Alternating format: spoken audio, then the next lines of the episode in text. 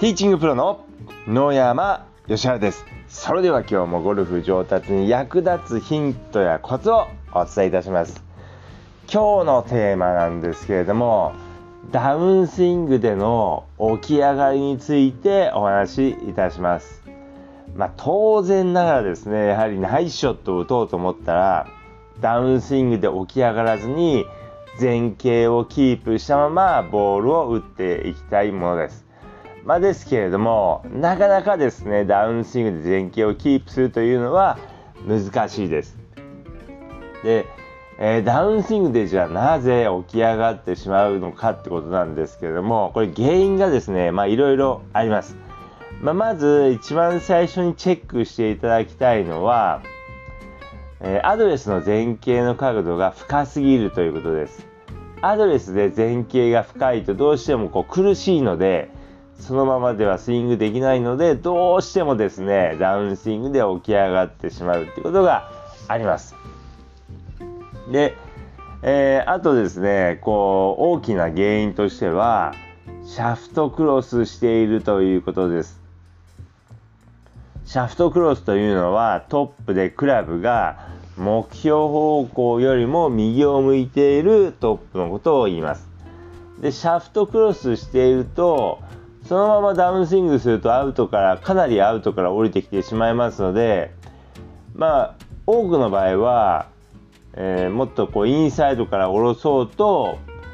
前傾を起こしてですね、インサイドから下ろそうと、無意識にやってしまいます。でそうするとですね、え、インサイドから降りてしまいます。でじゃあ、あの、起き上がってしまうとなんでダメかってことなんですけども起き上がってしまうと当然ながらですね、まあ、ボールに届かなくなってしまって、まあ、トップしてしまうってこともあります。で起き上がってしまうとですね前傾が起きてしまうと手元が上がりますので、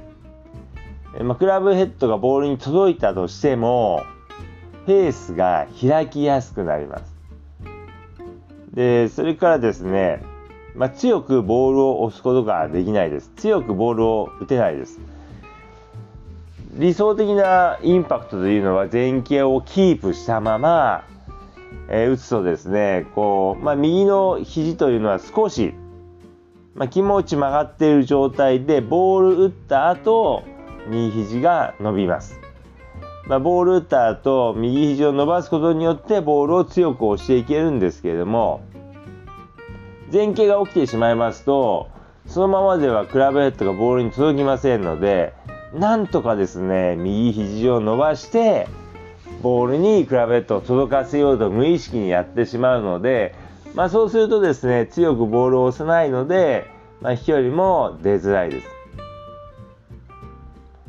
で前傾が起きてしまうとですねなかなかこうハンドファーストでもボールを打ちづらいです。ハンドファーストで、えー、ボールを打つとですね、まあ、クラブヘッドから体までの距離がこう短くなりますので、まあ、そのままではトップしてしまうのでハンドファーストを解いてですね、えー、ボールを捉えようと無意識にやってしまいますので、まあ、まあ、ボールも飛ばなくなってしまいますし、えー、まあ、ダフったりトップしたりっていうミスも出やすくなります。まあ、ですので、まあ、なるべくですね前傾をキープしたままですね、えスイングしていただくといいです。で、まあ、全アドレスだったり、まあ、トップ、シャフトクロスしないようにこう気をつけていただいたりしていただくといいんですけども、まあ、じゃあちなみにですね、なんでシャフトクロスしてしまうかってことなんですけども、まあ、これ、まあ、あの代表的なシャフトクロスしてしまう、えー、原因としてはですね、バックスイングをインサイドに引きすぎてしまうということです。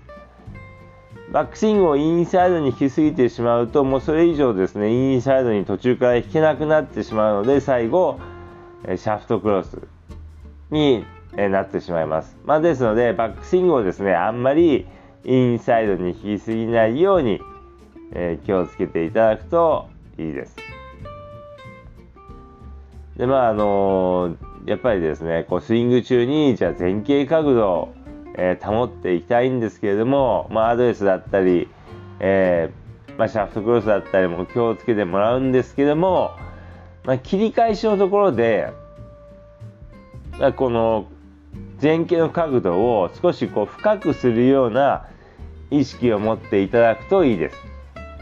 まあ、切り返しで少しお尻を後ろに出してですね前傾の角度を深くするような意識を持っていただくとですね、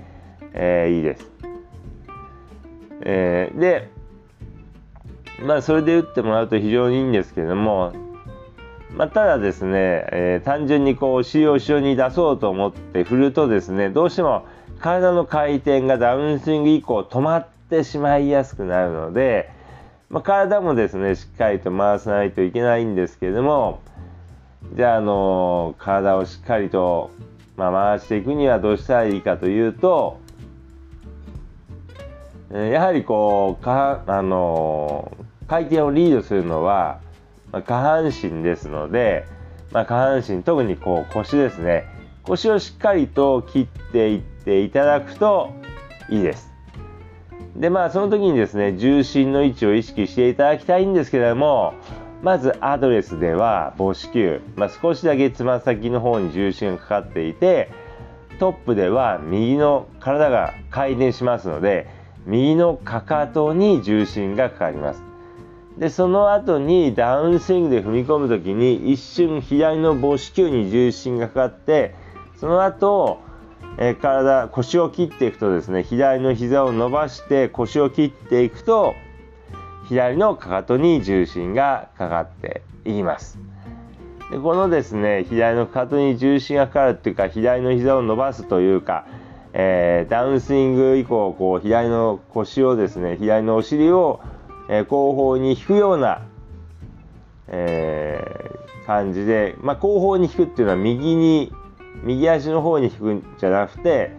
左のかかとの方にこう動かしてもらうとです引いてもらうとですね腰が切れますので下半身で、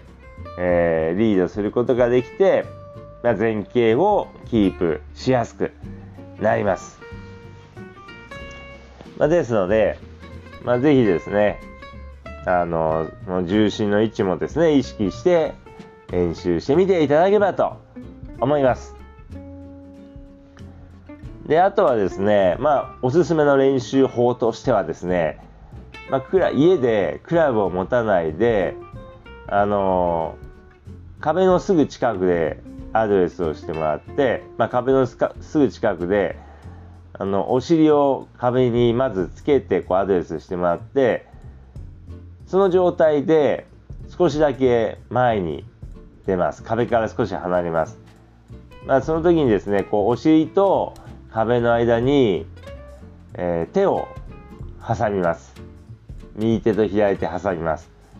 で、えー、それで、その状態でアドレスするんですけども、まあ、この時にですね、えー、かかと重心にならないように少しえつま、先重心になるようにして構えます。で、そして、まあ、普通のアドレスの状態で構えます。で、その状態から両手を離します。そうすると、お尻と壁の間には手の、えー、幅の分だけ隙間が空いています。でそれでクラブを持たないでシャドースイングをしていただくんですけどもバックスイングでは右のお尻を壁につけてダウンスイングからフォローにかけてですね左のお尻を壁につけるようにですね、えー、シャドースイングをしていただきますと前傾をキープしやすくなります。ですので、まあ、ぜひですね、そのような練習をしていただければと思います。ということでですね、まあ、今日は前傾角度を起きないようにするにはってことでお話ししましたけども、まあ、ぜひですね、参考にしていただいて、前傾が起きないようにしていただければと思います。前傾が起きなくなればですね、ミート率が上がるってこともありますし、まあ、方向性も良くなります。で、飛距離も出てきますので、まあ、非常にこういいことばっかりなので、まあ、ぜひですね、え前傾をキープするように、えしていただければと思います。ということで、今日の音声はこの辺で失礼いたします。